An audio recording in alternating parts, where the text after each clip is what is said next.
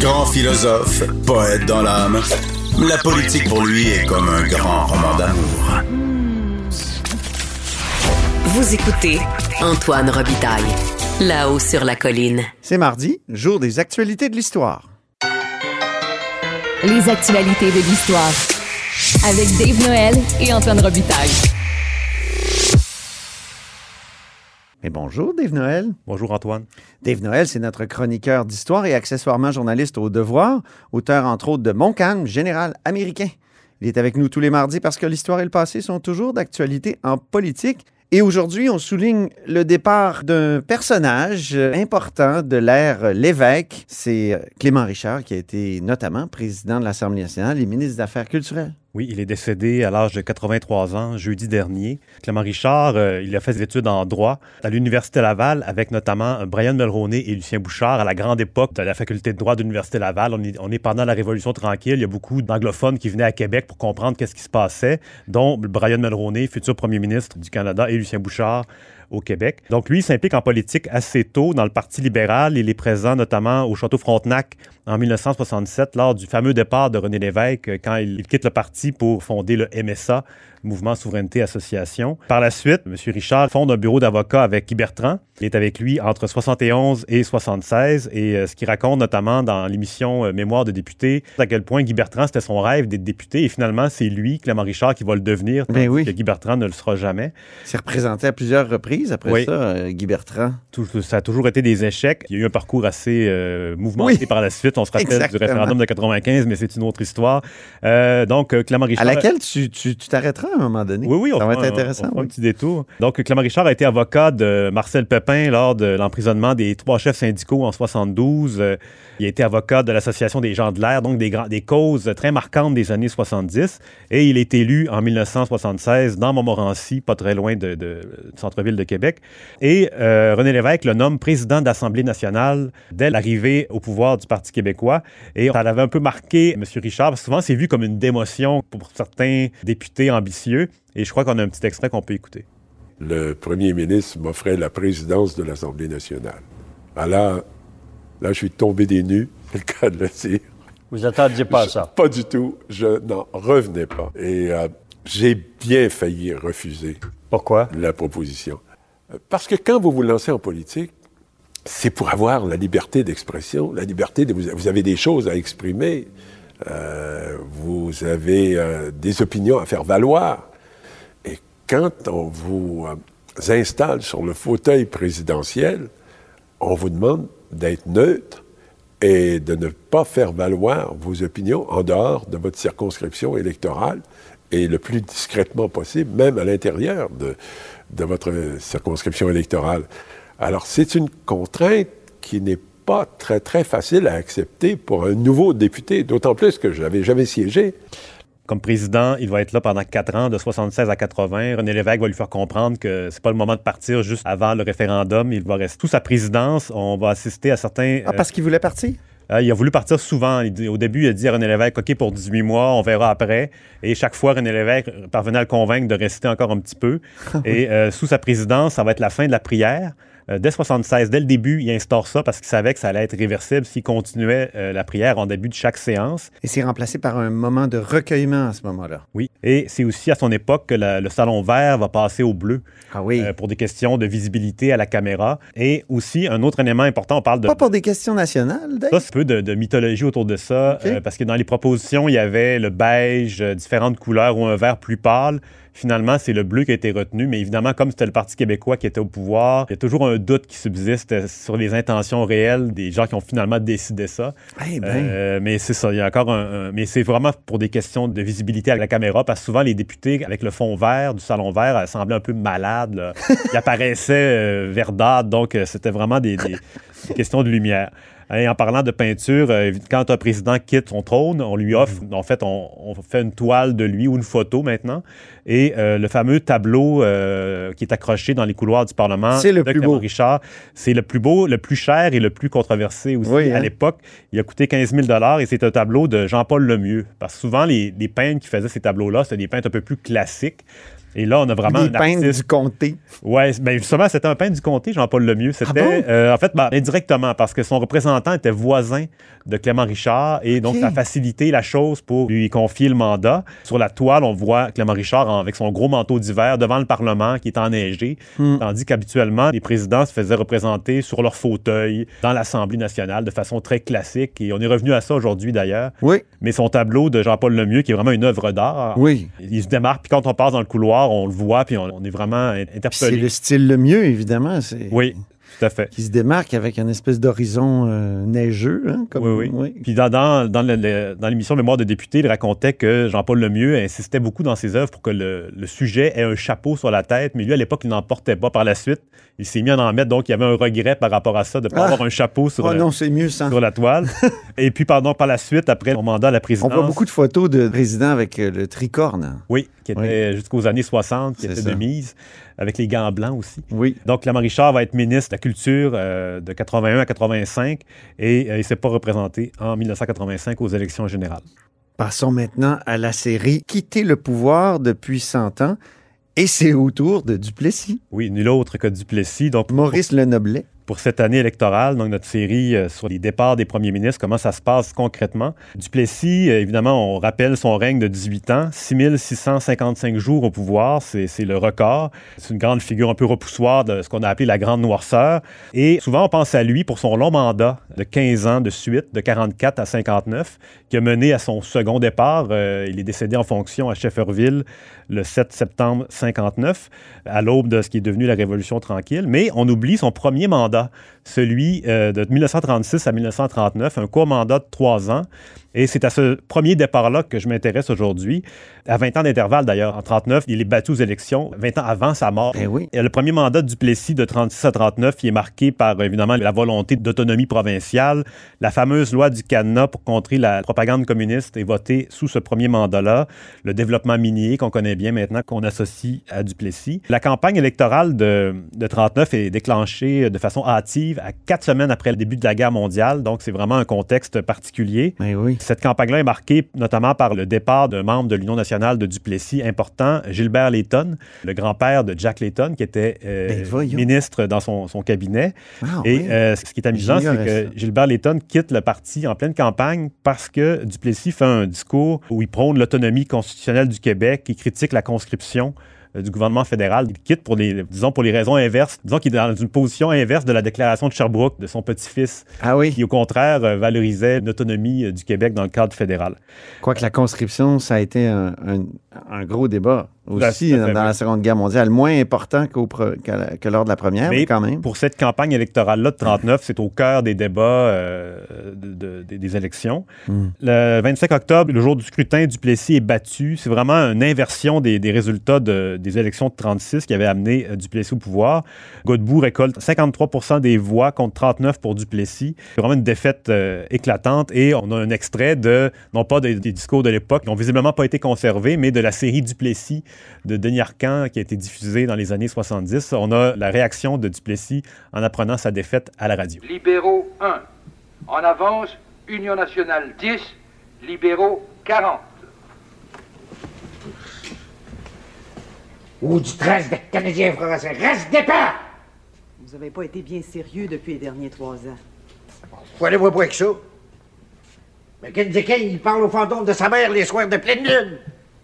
S'est fait construire des ruines dans sa cour.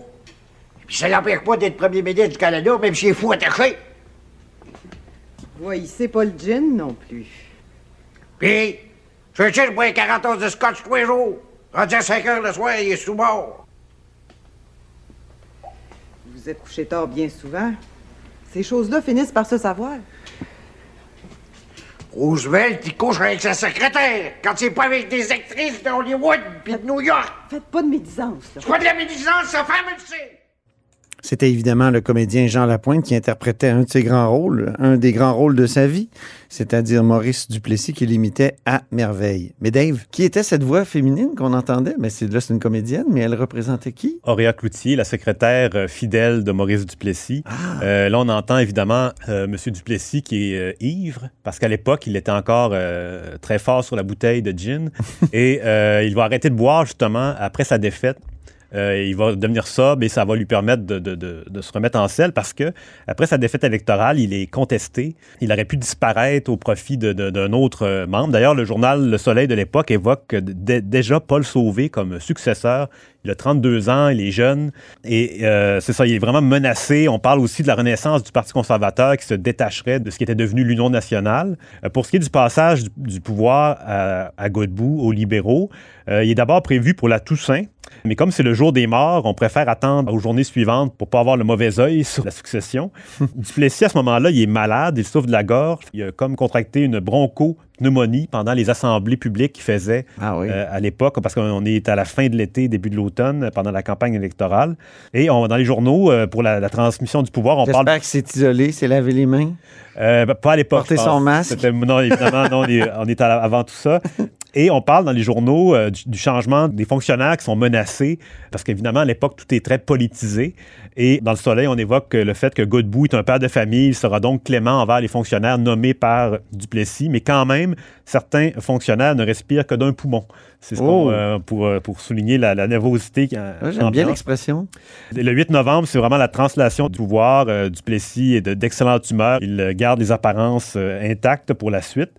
Et pour ce qui est de la fronde euh, qui, monte dans son parti, il va avoir une grande rencontre en 1940 au Club Renaissance à Québec sur la Grande Allée, dans ce qui est devenu le bar Le Maurice. Oui. Et là, il rencontre ses députés contestataires et il réussit à, reprendre euh, son parti en main et il va être réélu euh, donc en 44 et jusqu'en 59 à son décès. Revenons en terminant, Dave, sur le débat au sujet de la Nouvelle-France dans les pages du Devoir.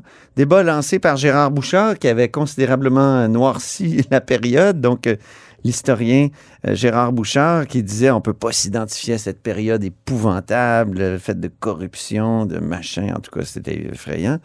Éric Bédard, un autre historien, lui a répondu, euh, a pris un peu le contre-pied en citant notamment un autre historien important, Guy Frégaud, qui soulignait beaucoup les effets de la conquête. Et là, il y a un Michel Brunet, faut pas se mêler parce qu'il y a un grand historien aussi qui s'appelle Michel Brunet, donc l'auteur Michel Brunet, qui répond à Éric Bédard. Euh, parle-nous un peu de ce débat-là. On sait que toi, tu penches euh, du côté d'Éric Bédard, non? Ben, en fait, comment dire, c'est un débat complexe. Le texte de, Michel Brunet, comme tu disais bien, l'homonyme de l'autre. Le premier Michel Brunet, si on veut, c'est euh, un membre de l'école historique de Montréal avec justement Guy Frégaud et Maurice Séguin. Pour ce Michel Brunet-là, la, conquête britannique de 1760 est une catastrophe. Ça a mené à la, mise en place d'une société anormale, une société euh, euh, coloniale euh, avec des nouveaux possédants, des, des nouveaux mhm. empires. Et Les élites avaient été décapitées. Oui, la décapitation sociale. Et ce nouveau Michel Brunet-là, lui, c'est un ancien fonctionnaire du ministère des Relations internationales qui euh, maintenant consacre euh, ses temps libres à, l'histoire, à des essais. Euh, il vient de publier un livre qui s'appelle L'Angleterre impériale et les Canadiens, 1763-1841 chez Pierre Tisser.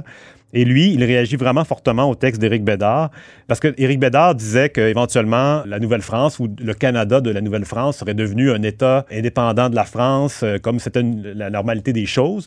Euh, et, oui, un peu comme la société américaine qui s'est détachée de la mère patrie. Et c'était évoqué d'ailleurs, euh, fameux Louis-Antoine de Bougainville, militaire et futur explorateur dans l'armée de Montcalm, qui disait qu'un jour des royaumes se créeraient ah oui. sur le territoire de la Nouvelle-France. C'est vraiment de l'anticipation. et pour Michel Brunet, c'est des thèses impossibles à, vérifier, à, valider.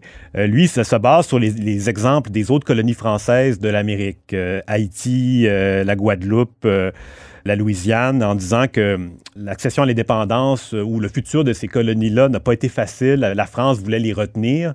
Par contre, ce qu'on pourrait avancer pour contrer cette thèse-là, c'est que le Canada, à ce moment-là, c'est la seule véritable colonie de peuplement français. Mm-hmm. Les autres colonies, c'est des colonies de ressources uniquement. C'est du mercantilisme un peu. Hein. Sûr, le Canada l'était aussi, mais c'est vraiment une province de France euh, colonisée. Quand même, euh, on, minimise beaucoup, mais 60 000 habitants dans la vallée du Saint-Laurent en 1760 c'est quand même euh, une masse importante. Alors que ce Michel Brunet-là, il dit c'est presque rien. Il minimise beaucoup, il, il blâme beaucoup la- les autorités françaises de ne pas avoir assuré un développement adéquat à la colonie dès Louis XIV, et ce qui, ce qui a mené à cette, une situation intenable pendant la conquête, un déséquilibre démographique important. Il évoque d'autres arguments, par exemple qu'aucun pays dans les Amériques n'a obtenu son indépendance sans faire la guerre à la métropole. On pourrait avancer un contre-exemple très près de chez nous, le Canada, qui a accédé à l'indépendance de la Grande-Bretagne euh, de façon euh, assez pacifique, finalement. Il souligne aussi que, contrairement à ce qu'Éric Bédard dit, les Canadiens n'étaient pas au centre des rouages institutionnels et économiques de la Nouvelle-France. Donc, on était vraiment des comment dire, des sujets euh, sans contrôle sur ce qui nous arrivait. On pourrait rétorquer que Vaudreuil était le gouverneur de la Nouvelle-France, qui était, Oui. euh, ce qui c'est pas, pas rien. Son frère Rigaud était gouverneur de Montréal. Ramsey, un Canadien de naissance, était lieutenant de roi à Québec. Et euh, Cadet, un boucher, était devenu municipalaire général du Canada. Donc, c'était le fournisseur des vivres de toute l'armée, qui était à l'époque très imposante au- à l'époque de la conquête. Donc, de dire qu'on était uniquement un peuple euh, détaché de tout ce qui se passait, c'est un peu gros. Et aussi, d'autres éléments qu'il faut tenir compte, c'est l'identité. Aujourd'hui, on parle beaucoup d'identité multiple. Les Canadiens de l'époque se considéraient comme français, un peu comme les Bretons, euh, les Picards. Euh, Les Canadiens, c'était une part du peuple français. D'ailleurs, c'est resté très longtemps, ça, cette identification-là à la France, à Mhm. l'identité française, jusqu'au 19e siècle, euh, dans plusieurs des cas. Alors que dans les dernières décennies, il y a plusieurs historiens, je pense à Laurier Lapierre, par exemple, qui ont voulu insister sur le fait que les, les, les- les- les Français du Canada se sentaient très, très canadiens, d'abord et avant tout. Et c'est peut-être un peu euh, de la projection, euh, comment dire, des, des gens qui veulent valoriser l'identité canadienne aujourd'hui dans le passé. Ben, il y a eu ça dans les deux. Et comme un- les deux nationalismes se rejoignent en quelque sorte, on va dire que même du côté euh, des, des- des nationalistes québécois, que le peuple canadien était déjà formé à l'époque. Euh, donc, c'est ça, les deux se rejoignent en quelque sorte dans ce- cette vision-là. OK. Euh, puis pour ce qui est, c'est ça, de, de vraiment le, le point central de- des thèses de Michel Brunet, euh, le, le deuxième Michel Brunet, euh, c'est que pour lui, la, la- la- la France a vraiment cédé le Canada en 1763. Donc, c'est vraiment un abandon euh, vou- voulu, choisi, mûri. Alors que c'est vraiment une. la- la- la- la- la- le changement de régime découle vraiment d'une conquête militaire. Et ça, c'est une vision quand même qui est assez répandue, l'idée que la France a cédé, abandonné le Canada en 1760, alors que euh, à la table des négociations pour le traité de paix, la France a perdu sur tous les fronts, en Europe, en Afrique, en, en Inde, dans les Antilles, au Canada. Donc, c'est la fin de la guerre de France, sept ans. là. C'est ça, n'a aucun rapport de force. Euh, et ce qui arrive au- beaucoup aujourd'hui, c'est que comme le- les historiens se sont désintéressés de la chose militaire, on subordonne euh, les batailles, les combats à la diplomatie. Hmm. Alors que c'est l'inverse aussi. Il ne faut, pas penser que euh, Versailles pouvait réclamer ben, rendez-moi ci, rendez-moi ça. C'est vraiment. Euh, Une fois que tu avais perdu militairement, c'est ça. On l'a vu au traité, de... on l'a vu au, tra- au traité d'Aix-la-Chapelle, donc qui a mis fin à la guerre précédente de Ouais. l'occupation d'Autriche. Pour récupérer Louisbourg, la France a dû évacuer le- l'actuelle Belgique au complet. Donc, euh, c'est pas seulement, souvent la vision qu'on a, c'est des, des diplomates à, à perruque qui négocient autour d'une table euh, de façon superficielle, mais ils devaient tenir compte de ce qui s'était passé sur les champs de bataille. Et euh, pour ce qui est de la vision générale, euh, Michel Brunet, le deuxième du nom, insiste beaucoup sur l'image de la Nouvelle-France, un paradis perdu. Ouais. Euh, Nouvelle-France idéalisée euh, qu'on a connue. euh, qui, qui de- Chez certains auteurs, selon lui. Ouais, qui était très présente euh, avant les années 60, par exemple. Moi, ce que je note beaucoup, c'est qu'on est vraiment passé de cette image-là à une contre-image aujourd'hui qui est plus sombre. Je suis pas certain que la Nouvelle-France soit euh, si idéalisée que ça aujourd'hui dans l'historiographie récente, euh, qui est en constante évolution, évidemment, mais euh, ça, ça va être... Est-ce qu'on est passé d'un extrême à l'autre, donc d'un- paradis perdu à un enfer euh, épouvantable? Euh, c'est- Je pense que c'est même plus complexe que ça. On est passé de, de- comment dire, du silence des conquis. Donc, les, premiers, les premières années après la conquête, les, les- les témoignages sont plutôt rares. Euh, mais rapidement, les élites religieuses ont, ont développé le thème de la conquête providentielle. Donc, la, la conquête du Canada nous a Ben oui. préservé des affres de la Révolution ça. euh, française anticatholique. Euh, et là, on est passé ensuite aux années euh, 60 à- avec l'École de Montréal à la décapitation sociale, comme tu disais tantôt. Mhm. Et là, on est un peu en, il y a un, un ressac par rapport à ça. On est beaucoup en réaction par rapport à ces historiens-là. Et maintenant, on, euh, on relativise beaucoup ce qui est arrivé et on oublie que la guerre de la conquête, il y a des dommages collatéraux comme dans toute guerre, comme on le voit en ce moment d'ailleurs. Euh, je trouve qu'il y a beaucoup de minimisation de, de ce qui s'est passé et euh, une reconstruction a posteriori du devenir du Québec euh, par rapport à ce qu'on est devenu aujourd'hui. Merci beaucoup, Dave. Merci Antoine. C'était, comme tous les mardis, les actualités de l'histoire. Et c'est ainsi que se termine là-haut sur la colline en ce mardi. Merci beaucoup d'avoir été des nôtres. N'hésitez surtout pas à diffuser vos segments préférés sur vos réseaux. Et je vous dis à demain.